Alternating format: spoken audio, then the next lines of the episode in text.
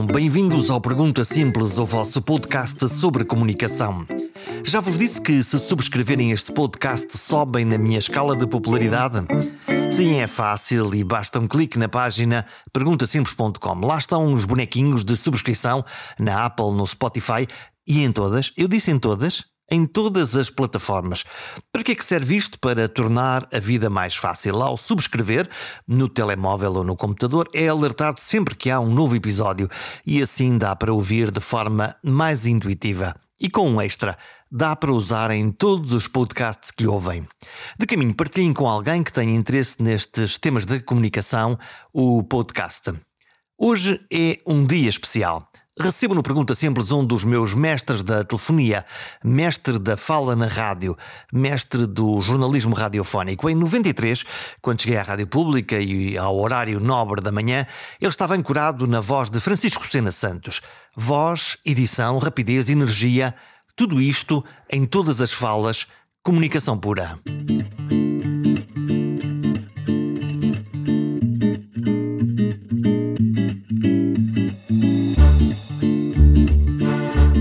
As notícias de forma rigorosa, ritmada e direta.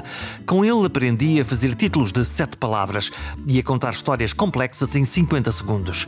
O que define um mestre? Provavelmente a marca que perdura nos seus discípulos. As manhãs da telefonia eram sempre trepidantes. Fiquem com este horário. Das 7 às 10 estávamos no ar. Acordávamos às 4 e pico da manhã, reunião da equipa às 5, com cheiro e sabor a café fresco. E depois 10 pessoas lançavam-se no desafio de contar Portugal e o mundo nos noticiários da Antena 1 da Rádio Pública. Sena Santos assumia a liderança da equipa, escolhia as notícias, o que se conta e o que já não cabe. Distribuía tarefas rápido, tudo rápido. Mas tantas vezes aceitava sugestões, ângulos e ideias loucas. Todas as ideias loucas eram bem-vindas. Tudo resumido a uma frase: conta-me a tua história. E tínhamos uns 10 segundos para fixar o valor do que tínhamos para vender em antena. Vender é uma gíria, é convencer o editor que temos uma história que merece ser contada no noticiário. Por estes tempos aprendi muito sobre a arte da pergunta, sobre como ser eternamente aprendiz, sobre o olhar do repórter enquanto testemunha profissional a honestidade, o rigor ambicionado, o equilíbrio entre pontos de vista, o contraditório e a simplificação quase absurda de realidades complexas, ou sobre como ter coragem, lata, até inconsciência, de acordar poderosos às seis da manhã, tantas vezes com notícias difíceis. E há pessoas com muito mal acordar. Fixamos nesta conversa um olhar atual sobre o nosso mundo, de olhos postos no relógio. Afinal, tudo começa com o sinal do horário e esse sinal, repetido cinco vezes, cinco traços de som marcados pelo relógio preto com pontos vermelhos, o sinal horário, o sinal do tempo.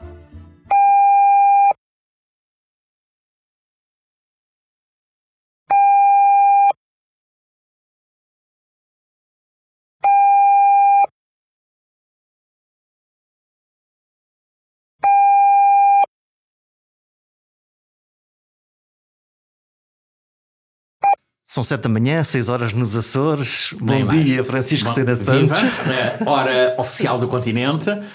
Tens saudades?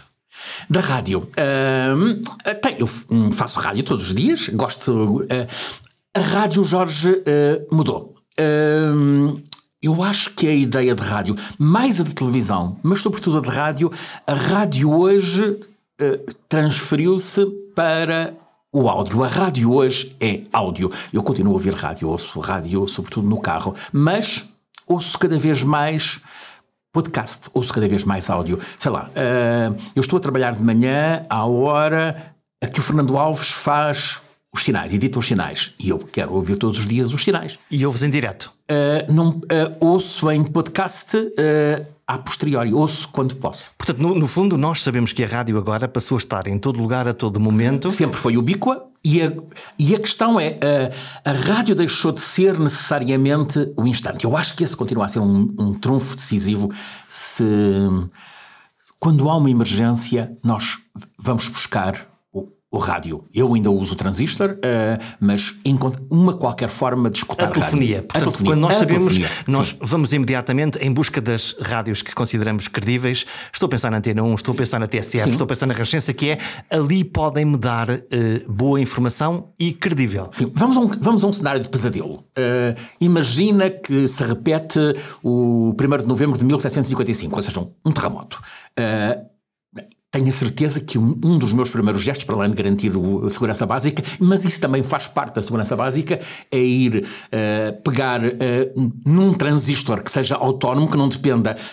uh, o, telemóvel depende de, de redes. Wi-Fi. Justamente. Um, um, um rádio transistor, uma telefonia tradicional e tê-la no bolso, um, um pequenino, um daqueles pequeninos transistores como aqueles que se levava para o futebol para ouvir o, o relato dos outros jogos. Tenho, tenho alguns deles e alguns desses rádios a pilhas e hum, a rádio é essencial uh, para isso, para uma emergência. A rádio hoje é cada vez mais uh, áudio, é cada vez mais podcast.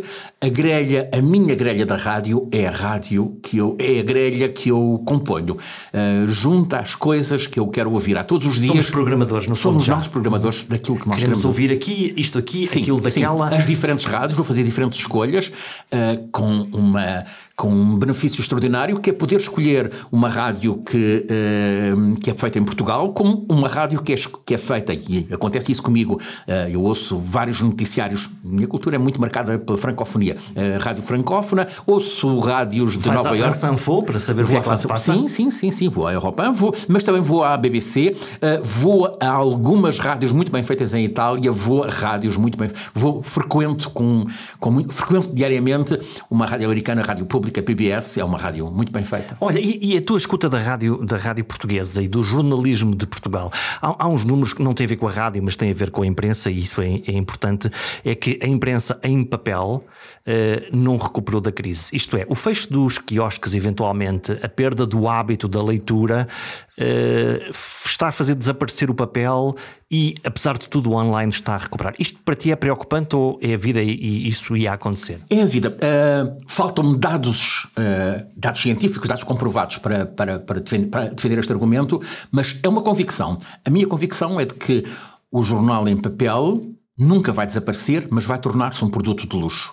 Uh, eu vou querer continuar, uh, até pode ser caro, um, o meu orçamento tem de continuar a dar para poder comprar o jornal como produto de luxo. Isto significa que o jornal tem de, se trans, tem de ser uma coisa diferente daquilo que era, tem de ter eh, formatos longos, tem que ter, eh, tem que ter as matérias que eu, não, que eu não quero ver num ecrã, que quero continuar a ver no papel, quero sentir, quero poder voltar a elas, quero, quero poder estar sentado numa, numa esplanada tranquilamente com o, com o jornal à frente e a poder, e a poder lê-lo. É uma espécie de degustação de. Degustação, é, é perfeito, é isso mesmo, degustar eh, as notícias. O que implica uma extraordinária eh, transformação. Talvez estejamos a começar a, a- a- entrar, eh, a entrar no túnel de saída de- da crise iniciada.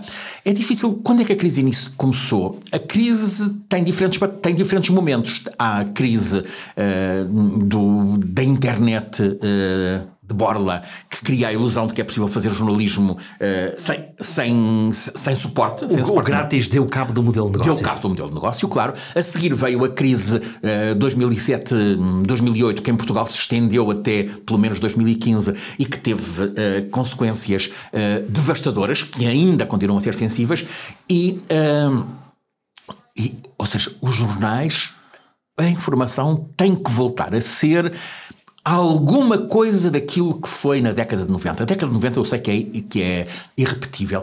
Vamos ver o caso português da década de 90. Ahm, a década começa com o, com o aparecimento das rádios que mudam a paisagem. Uh, CMR Correio da Manhã Rádio, que é um produto esteticamente exemplar. Bonito, é? Lindo, Justamente, o Rui Pego concebeu uma telefonia uh, elegante. Um, a Rádio Geste, em Lisboa, era também uma telefonia elegante. A Rádio Nova no Porto mudou a maneira de falar. A TSF. uh, rebentou com os modelos de fazer política. Partiu isto tudo. Foi, foi, para, foi para a casa dos. Foi para a porta dos políticos, eh, começou a fazer perguntas e a fazer perguntas Ser atrevido, claro, sim. Hum. Uh, e isso uh, também é inspirado pelo Independente, que já cá estava uh, e que muda a paisagem, e logo a seguir vem o público que estabiliza as coisas num padrão de qualidade. Ao mesmo tempo aparecem as primeiras televisões privadas. Portanto, na década de 90 tudo mudou e havia havia dinheiro. Uhum. Uh, eu caso pessoal, não, não vou olhar para o meu umbigo, mas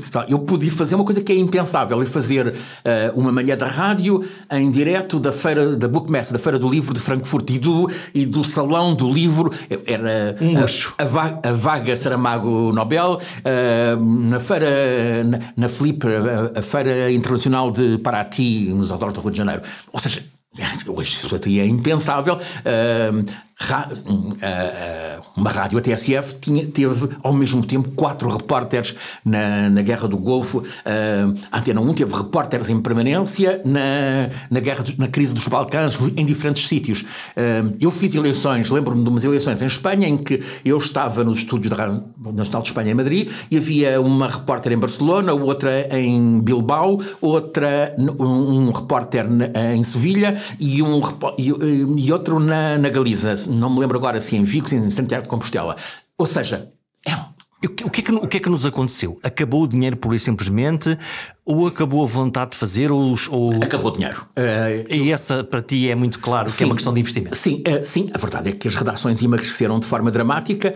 Nós vemos, uh, nós vemos que redações de quem se esperava uh, apego, apego, à qualidade, sim, e que uh, deitaram fora, e, é, aqui sublinho isto, uh, deitaram fora grandes, grandíssimos repórteres e que, e que penso eu, fariam, faziam vender jornais. Estou a pensar, sei lá, Paulo Moura. Paulo Moura é um, é um extraordinário contador de histórias e é para mim impensável que alguma redação não, não, tenha, não se tenha batido para o. Mas para esse, o... esse foi um movimento da. da estou, salvo provavelmente a SIC, que preservou muitos dos seus grandes jornalistas, o que aconteceu, quer nos jornais, quer nas rádios, é que o jornalista, quando atingiu aquele plano de maturidade, Sim. de poder. Eh, precisamente começar a retornar todo aquilo que foi o seu trabalho.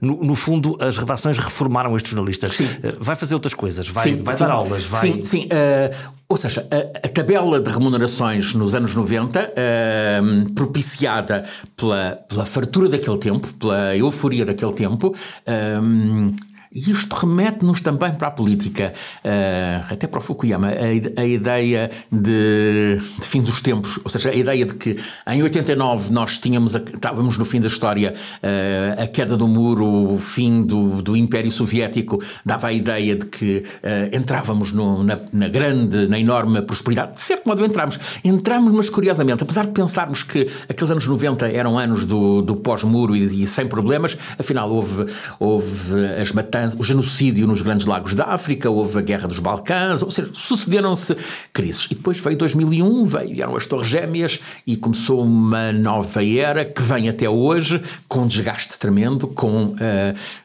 foi, é, foi uma infâmia, uh, 2.993 mortos só no, só no, no, no World Trade Center, mas depois disso já morreram dezenas de milhares de pessoas por causa disso. É um, isto é um... Há, um, há um dominó aqui. Uhum. Há um efeito dominó. Quando, quando tu olhas para, para as grandes crises. E isto, há, há bocadinho falamos, falamos do, do, dos Balcãs, falaste dos Balcãs, mas uh, nós andamos, estamos todos distraídos com a Covid e não vemos que ali na Bielorrússia, na Ucrânia e na Rússia há um conflito Terrível, está a acontecer. Terrível, terrível.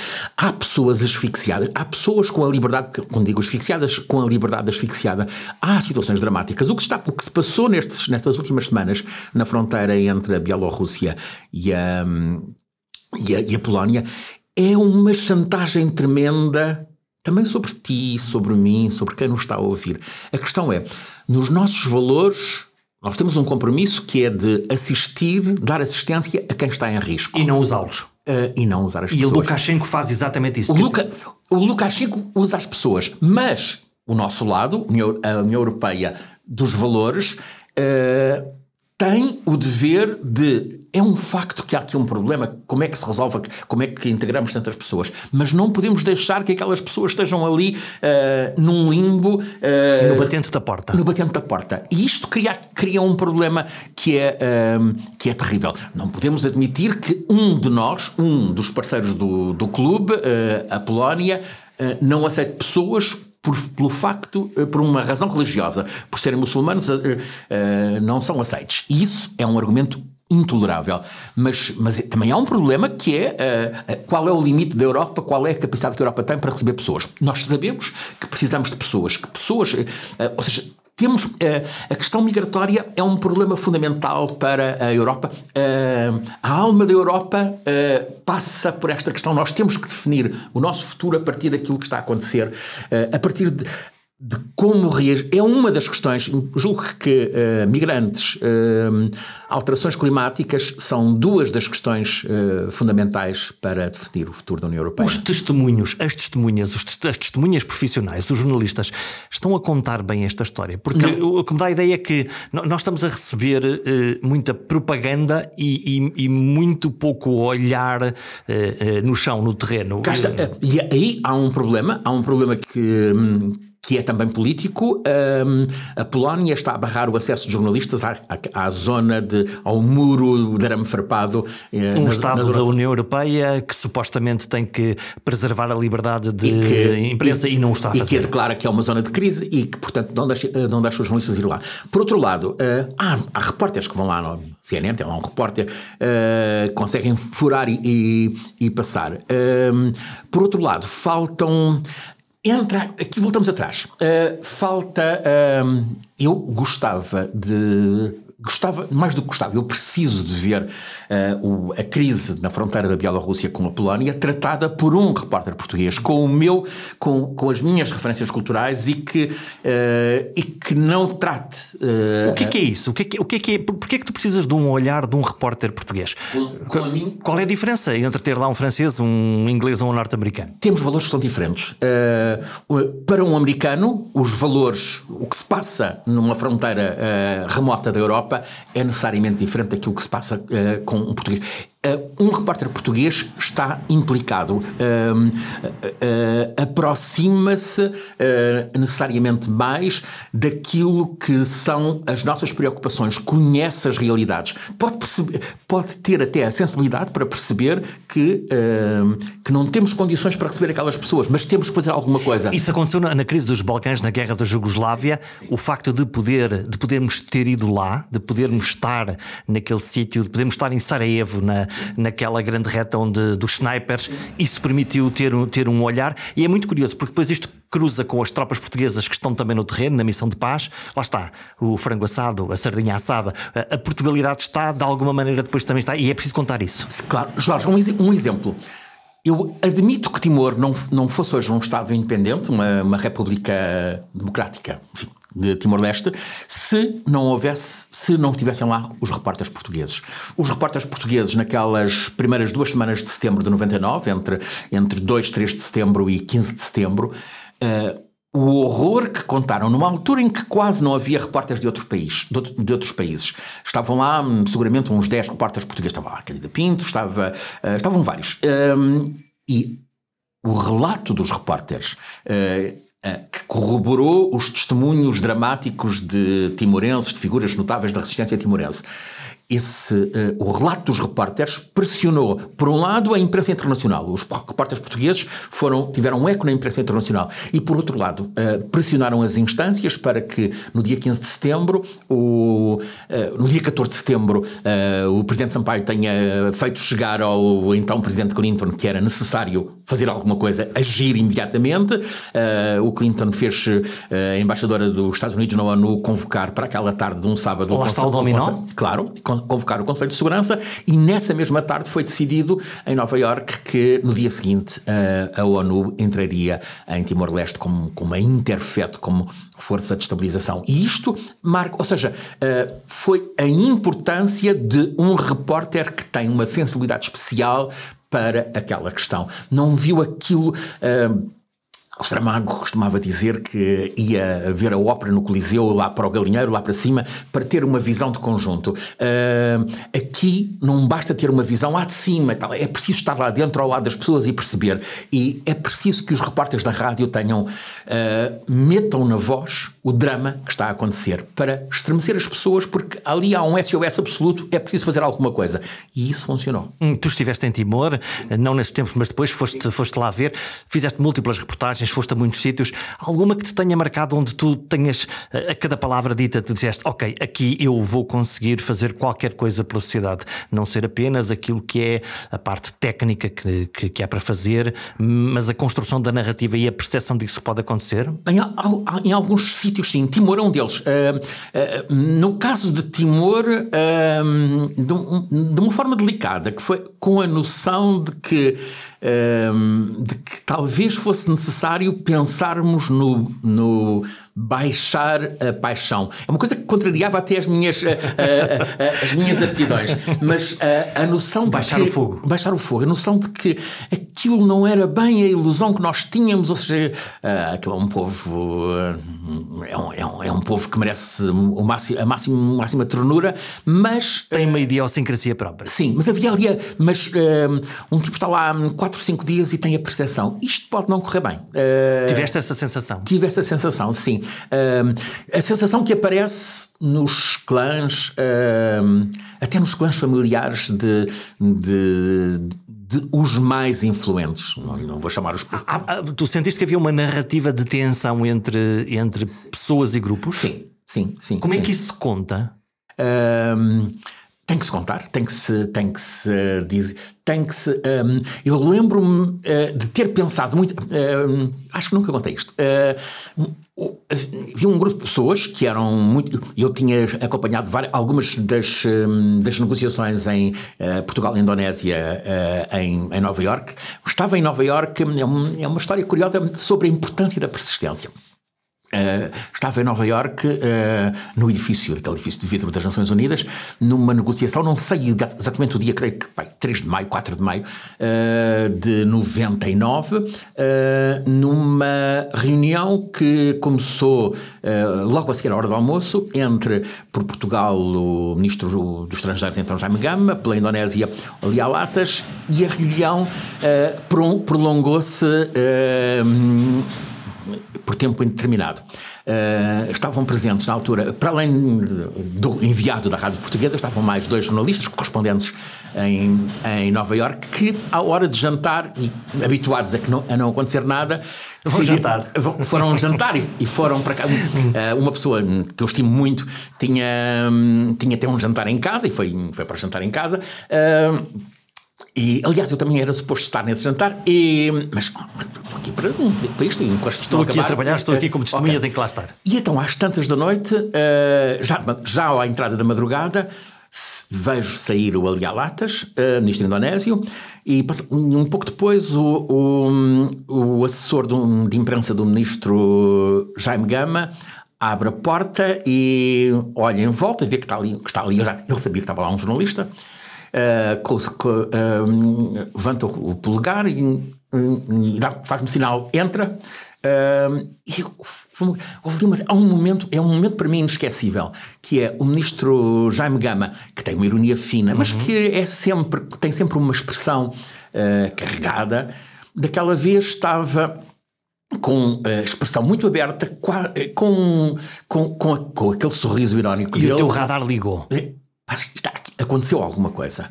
E com aquela calma que ele costuma dizer, Uh, as duas partes uh, acordaram na realização de uma consulta ao povo de Timor. Um referendo. Uh, foi, ele, ele disse uma consulta e eu digo um referendo. E o, e o que é sempre muito rigoroso, uma consulta ao povo de Timor. Mas isso é extraordinário. Ele, ou seja, eu entrei em efervescência e ele mantinha sempre aquela, aquela, pose, aquela pose dele. E, esse, esse foi um, é um momento em que, uh, tendo em conta o histórico dos 20 24 anos anteriores, é um momento uh, notável. Há um outro momento e que, e que, e que se relaciona com depois essa percepção de que Timor podia ser uma coisa Já agora faz uma pausa. O, o que é que alguém com a tua experiência sente quando lhe acabaram de oferecer uma coisa que tu sabes imediatamente antes de contar a toda a gente que, que, que, vai marcar a história que, e que é, que é tipo, uh, ok, tenho aqui uma, uma, uma coisa do caraças para, para, para contar. Uh, eu, hum, naquele, naquele um, lembro-me que naquela noite eu um, saí da. Eu estava num hotel, uh, Hotel Tudor, muito perto da, do edifício das Nações Unidas e. E eu sei que, sei que saía a correr, uh, cansado, uh, era quase como. Dizer, até podia ficar de ser atropelado desde que. É uma embriaguez. é uma embriaguez absoluta. Ou seja, era essencial dizer a Lisboa: tenho aqui isto, e não havia. creio que na altura não havia, não havia telemóveis. Uh, não, julgo que não. Uh, tinha um tijolo tinha uh, uma coisa enorme que não dava jeito nenhum e depois estava sem bateria.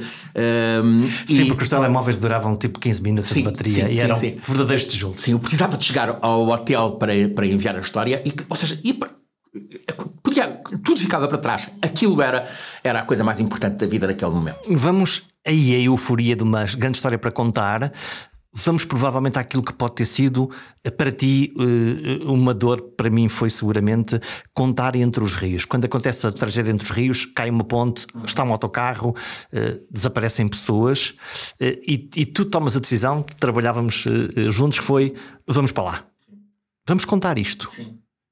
E, e chega-se a um sítio destes, lá está, a, história, o que acaba de acontecer, mas a necessidade de narrar, uhum. a necessidade de responder à pergunta fundamental que é porque é que caiu a ponte, quantas pessoas morreram, uh, é possível resgatar ou não. Uh, isto, isto é um cruzamento de emoções. Como, como, é que tu, como é que tu, como é que se garante que se consegue contar a história com solidez, uhum. fugindo ou, ou não fugindo à emoção? Não sei, diz-me tu. É, é, um, é uma história, é uma reportagem, esta uh, entre os rios, uh, difícil. Uh, cheguei lá em cima das sete da manhã com Ana Fernandes e o José Guerreiro. Nós tínhamos um, a história de como, de como, é que eu me apercebi de Entre os Rios, tinha ido ao cinema à, à noite. Uh, e fiz um disparate que foi um, deitar-me sem verificar o que eram as notícias, uh, mas na altura dormia com, com, a, com a televisão ligada e à uma da manhã uh, vejo. Uh, à uma da manhã acordo, enfim, percebo que se passa alguma coisa no, no ecrã. No, e então era, era um era num noticiário da, da SIC, num, num noticiário da SIC Notícias, o, creio que era da SIC Notícias, uh, o, falava-se no, no autocarro que caiu que se passa, ok. É, em, onde é que é isto? O que é que está a é acontecer? Claro, ok. Hum. Uh, percebi o que estava a acontecer, uh, telefonei para a Ana Fernandes, que era produtora, é preciso ir para Entre os Rios, para ir para Castelo de Paiva, que era na altura, uhum. uh, e era preciso ir mais, mais, vá mais gente. Falei, procurei o Zé Guerreiro, que trabalhava com Chovia, mau tempo. Sim, foi, foi horrível. Uh, Despistei-me na viagem. Pegámos num, no, no, primeiro carro que apareceu um Clio da rádio, uh, despistámos naquela estrada de mil curvas que leva a Castelo de Paiva raiva, rebentei uma roda, enfim. Uh, chegámos lá ao sítio com uma roda rebentada, uh, mas às sete da manhã, chegar ali. Uh, mais do que ver, havia um nevoeiro intenso e, que via, e só se via um pedaço da ponte, o pedaço colapsado. A questão mais delicada era as pessoas. Eu, parece logo muito, muito cedo se percebeu que estavam ali duas pessoas que tinham necessariamente a ver, que tinham perdido alguém e como é que se fala com estas pessoas? Como o que é. Uh... Pergunta-se ou não se pergunta? Entrevista-se ou não se entrevista? Sim, sim. Havia ali uma, uma espécie de uma taberna uh, onde fui tentar saber. Hum, aquelas pessoas. Era, era, uma coisa espantosa, porque aquelas duas pessoas estavam ali imóveis. Uh, eram, eram uma, era uma criança, uma criança. Hum, 12 anos, 13 anos, da freguesia de Raiva. Uh, e uma pessoa mais, mais velha, uma madrinha, uh, explicaram depois. E, sabes, houve, um, ali o apelo de contar uh, fez, fez, fez contar o que estava a ver, o que era a paisagem. Uh, e depois sobra aquela pergunta que é a pergunta mais estúpida do mundo e que garante resultados, que é o que é que está a sentir, que é um, sim, uma invasão. Uh, sim, e, e havia. E, e, e, sabes, houve para mim um, um dilema foi. Uh, tinha a percepção de que as pessoas-chave eram aquelas duas, mas eu não podia ir lá. Uh, eu não, quase um pudor? Uh, sim. Uh, era impossível. Eu estava com um microfone emissor na altura, estava com um telemóvel, nem estava com um telemóvel e, e tinha, uh, tinha a noção de que aquelas pessoas sabem mais do que todos os outros. Mas eu não, não falei com elas antes, não posso aparecer ali com um telemóvel e não posso abordá-las. Percebi que aquelas pessoas estavam paralisadas e. Ok. Um, na primeira oportunidade, depois de. Um, depois, quando me pude calar, depois de ter contato acho que falei durante meia hora. Fui falando com gente, com o guarda, com o agente da GNR. Falando com os outros. Com os outros. Até que depois me aproximei daquelas pessoas. Uh, que aproximei-me uh, e mantive uma certa distância. Uh, que a princípio me, receberam mal, foi, uh, não, não, não, e, mas depois falei e percebi que não, que não valia a pena, que, que, não, que não tinha o direito de lhes pedir para falarem para um microfone. Uh, balbuciavam umas coisas e. E pronto, lá está. São as opções difíceis Uh, o... A tua alma de jornalista obrigava-te a ir fazer perguntas e a tua alma de pessoa obrigava-te a não ir. Sim, uh, nesse, no dia seguinte, na, uh, na, foi na, o acidente foi na noite de domingo, às nove da noite de domingo, o acidente, é uma tragédia. nós um, começámos a estar lá, a rádio esteve lá durante tempos. Uh, na manhã de segunda-feira, a partir das 7 da manhã de segunda-feira. Na terça-feira de manhã foi lá o Presidente da República, então Jorge Sampaio, uh, o ele, ele, deixou o carro a, um, a, umas centenas de metros do sítio e os repórteres sabiam que eu estava a chegar. Eu estava a falar com, uh, com um dos assessores dele, uh, o António Manuel, que já não existe, uh, e, e, sabia que estava a chegar. E fui lá, com, e na altura já estava com grandes meios da rádio, microfone, emissora, etc. E estava em direto e. e disse, e, e, a, e, a, primeira coisa, e, mal, o Jorge Sampaio uh, um, abriu a porta do carro e começou a descer aquela rampa que levava à ponte. Eu perguntei, fiz uma pergunta, não sei exatamente qual era a pergunta que fiz ao Jorge Sampaio, e ele respondeu-me: Por favor, respeito, uh, estou a chegar aqui. Uh, Ainda por cima alguém que tu conhecias e que era o presidente, mas era, era um, alguém próximo sim, teu. Sim. Uh, senti, senti foi, foi, um, foi, foi, por um lado, um murro, por outro, foi uh, uma lição de ética. Uh, eu de facto não tinha o direito de estar ali uh, a apontar uma, o cano de um revólver, um microfone, a, um, a alguém que estava a chegar ali que, e, que, e, que, e com uma forte carga emocional, e, ou seja, e que não, e que não alinha nesse, nesse, neste frenesi de. Todavia, as pessoas que sempre te ouviram na telefonia na manhã, o que estavam à espera era que tu fizesses a pergunta. Pois, mas que houvesse uma coragem, que houvesse um pisar o risco, se calhar, para, para conseguir uh, uma boa resposta? Uh, mas uh, ainda bem que isto aconteceu. A seguir veio um problema, fiquei condicionado. Uh, fiquei à espera, uh, nunca mais, acho que ao longo daquele dia nunca mais fui o primeiro a fazer perguntas. Uh, enfim, durante um tempo não, não fui. mas, mas aquilo fez-me pensar. Ou seja, no espaço de 24 horas, foi exatamente 26 horas. O, no episódio anterior tinha sido para aí às 8 da manhã e este era às 10, 11 da manhã.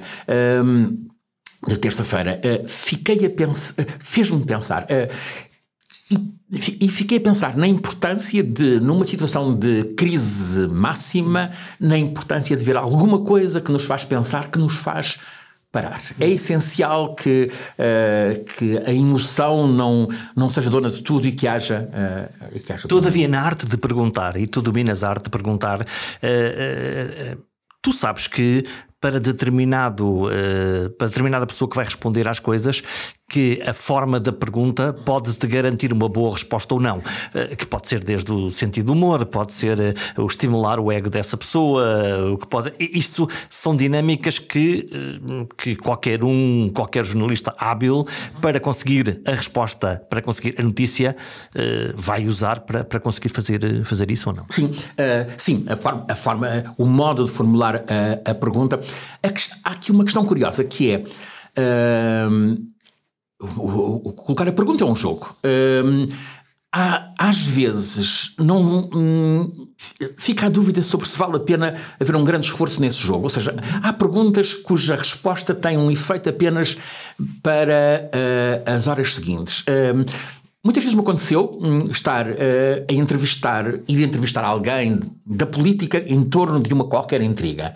E ao mesmo tempo, aconteceu isso uma vez no, no Porto, um, com uh, a seguir. E tinha à espera o, o, o professor Manuel Sobrinho Simões. E. Uh, Acho, acho, que não joga bem essa narrativa entre a trica política e o professor Sobrinho Simões. Estávamos no Porto 2001. Uh, capital da Cultura? Sim, uh, justamente Capital da Cultura. E, e, as eleições com uma disputa, disputa não se diz em rádio, mas uh, em áudio. Mas e um duelo muito forte entre o Fernando Gomes, que era favorito para, para ser reconduzido na Câmara do Porto, e o Rui Rio, que veio uh, a ganhar.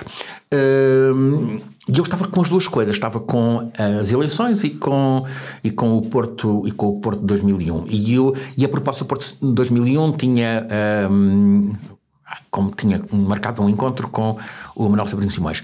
E eu estava naquela, naquelas coisas, naque, uh, na intriguinha política, e, porque era disso que, que se tratava, e eu, me apetecia, e eu ia pensar, vai ser bom é conversar daqui a um bocadinho com, com ou seja, uh, ouvir uh, um sábio a falar. E cá está. Uh, uh, para, para conversar com o Manuel Sobrinho Simões não é preciso pensar estratégias de perguntas, é preciso pensar, preparar a conversa, claro, é evidente. Uh, um aprendiz diante de um sábio tem de. E tem, depois tem, ele cria completamente essa narrativa. Sim, é um é para mim uma das pessoas. É curioso que estão na área da medicina, uma área que te é muito, muito cara. Porque sim, não é? Porque podiam fazer outra coisa qualquer. Sim, uh, lembro-me, podia já seguir, pegar, sei lá, no João Lobantunes, já não está, uhum. mas, que, mas que era um, um, um conversador. Há muita gente da. Muita gente. Eu, se tivesse de escolher os melhores conversadores, curiosamente, muitos deles eh, em. em vamos lá, vamos lá pensar numa lista. Isso é, esse assunto diverte-me. Manuel Sobrinho Simões à cabeça, uh, talvez o João Lobo Antunes. Uh, uh, juntaria um, ao Manuel Sobrinho Simões, logo no, no topo, o, um, alguém que era, que era da física das partículas, o José Mariano Gago. Hum, que revolucionou a ciência, revolucionou a ciência, sim, sim. António Coutinho. Uh, António Coutinho, uh, Instituto Pasteur, uh, determinante em relação à, à SIDA, sim.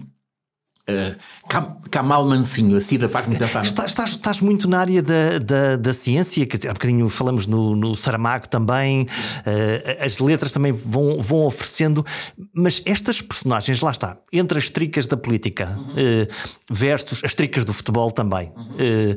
e as grandes ideias e os grandes pensadores, parece-me que estamos a perder por, por muitos a zero, não é? Pois, um, a questão é, nós ouvimos Uh, nós ouvimos um Sobrinho Simões e há, e há não, sei, não há outros Sobrinhos Simões, mas há outras pessoas que têm conhecimento como Sobrinho Simões. Uh, nós aprendemos, estamos a, estamos a passar conhecimento, estamos a passar confiança, estamos a, a, ser estimulados, a ser motivados. Estamos a ser melhores do que o que somos. Sim. Uh, quem quiser perder tempo no, nos serões de intriga e envenenamento uh, do futebol em alguns canais de televisão, uh, está, uh, porque está que, a tramar, porque está a que, irritado. Porque é que o A marcou o golo? Porque é que ele falhou o golo?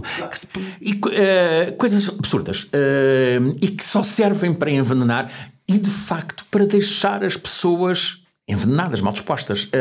ou seja, porque é que eu gasto tempo com aquilo? Uh, eu sei porque é que os canais põem aquilo, porque, ou seja, aquilo, é barato, é barato não é, criam não, atenção não gastam, e não gastam dinheiro com, Sim, claro, não gastam dinheiro com reportagem, claro.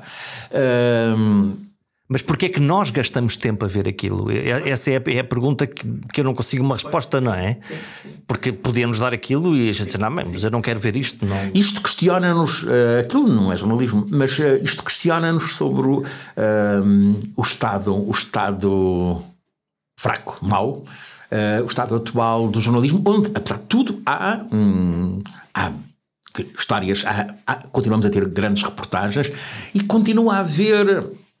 Ah, de repente passou-me pela cabeça uma história. Uh, há, um, há um grande jornalista. Um, crescido, veterano, uh, o José Pedro Castanheira. Há do Expresso. sim, do Expresso. Aqui há e também anos, escrever biografias maravilhosas. Sim, aqui há dois anos, salvo erro, dois, três anos, ele resolveu. Uh, foi há, há três anos, foi em, em 19. Uh, nos 50 anos das grandes cheias de, de Lisboa, soube-se que houve que foi um massacre de pessoas em zonas, zonas baixas da periferia da cidade, a zona, zona de Louros, em particular. Olival Basto, etc. Sim. Uh, nunca se soube ao certo, uh, o regime, na altura, uh, Salazar Quintano, não deixou que se soubesse o que, um, quantas pessoas tinham morrido. E então o Zé Pedro fez, teve uma ideia notável, que uma, uma ideia de, que é de, de, um trabalho chatíssimo de sacrifício, e foi para as, julgo que é as conservatórias de. Foi fazer de, arqueologia. Foi fazer arqueologia, foi ver as pessoas que morreram, quantas pessoas tinham morrido naqueles dias. E de facto, uh, em, em, torno do dia 25 a 28, 29 de novembro, havia. Uh, ele contou, creio que 525 uh, eh, mortes, 525 mortes naquela zona.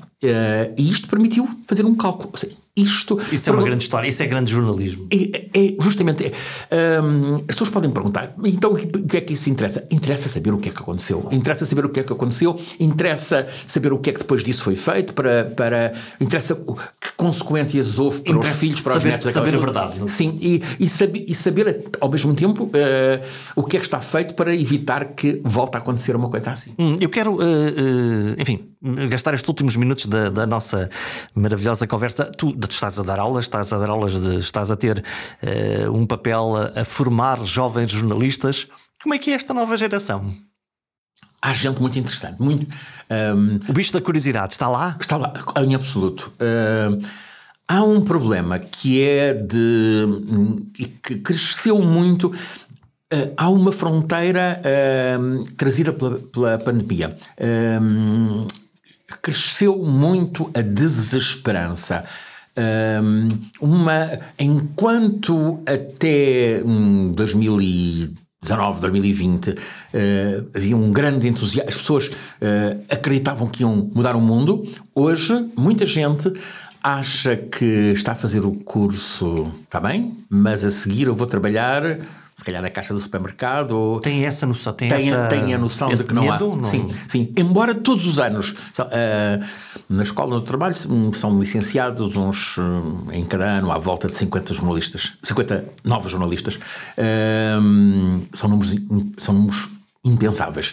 Uh, mais contar, se considerarmos que há em Portugal 23 escolas com cursos de jornalismo, quer dizer que todos os anos são lançados uh, a um número impensável de. E sem um mercado para isso, e portanto vão fazer outras coisas. Sim. Mesmo assim, todos os anos há uns 10, às vezes 15, já houve mais, houve um ano em que foram 20 e tal, que são absorvidos logo a seguir. Uh... Portanto, tem qualidade. Sim. E eles trazem-nos o quê? Porque uh, eh, um, uma, uma, uma, coisa é ensinar a técnica do jornalismo, como é que se faz o título, como é que se faz uma abertura, como é que se conta uma notícia, quem, quando, onde, porque isso é uma coisa. Outra coisa é esse fator X, que é a curiosidade, a fome, a vontade de, de, de, de comer o mundo, num momento em que, uh, para o bem e para o mal, estas gerações estão muito. Uh, o telemóvel, o TikTok, o WhatsApp estão, são nativos digitais, nós não somos. Fazem-nos a ponte para isso. Ou seja, Uh, eles podem nos ensinar esse mundo? Uh, nós trabalhamos com eles uh, sobre como utilizar uh, o Instagram, por exemplo, e eles sabem o que é que devem, como é que uh, transportam esta história para o, para o Instagram. Controlam a narrativa, conseguem perceber sim, a narrativa. Sim, conseguem tornar a narrativa atraente para pessoas da geração dele, da gera, de, deles, da geração logo a seguir. ou seja, eles eles acrescentam aquilo que nós não temos que eu não tenho sensibilidade para entender. Hum, eles estão muito focados, estou a pensar nas gerações, nestas gerações precisamente, muito preocupadas com as questões ambientais, muito preocupadas com a ecologia, com a proteção do, dos é, animais. É, é espantoso. Hum, houve. Nós falamos da retórica e, eles, eles estão já aí, a, a, a lógica do bem comum, a, a, lógica da responsabilidade social, a lógica de comunidade. A, discussão. Um, eu, eu, eu, faço uma. Um, tenho uma conversa semanal com com, uma pessoa que respeito muito, o professor Filipe Duarte Santos, e uh, os alunos da escola seguem aquilo e discutem e querem saber mais e. Uh, seja, aquilo toca-lhes. É o tema, é tema para eles. é o tema para, O clima é.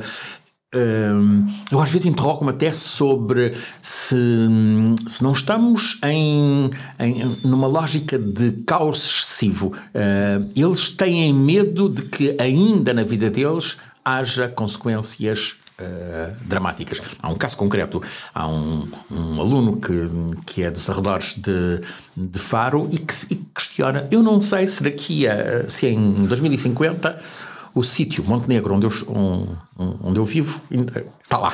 Ou seja, se o mar já não, já não está ali. Portanto, já não é uma coisa teórica que os físicos e os meteorologistas saímos, falam. Saímos do abstrato e estamos E começamos no... a ver, a, aliás, as chuvas que, que aí estão, as tempestades. É, é, é, já não há maneira da gente.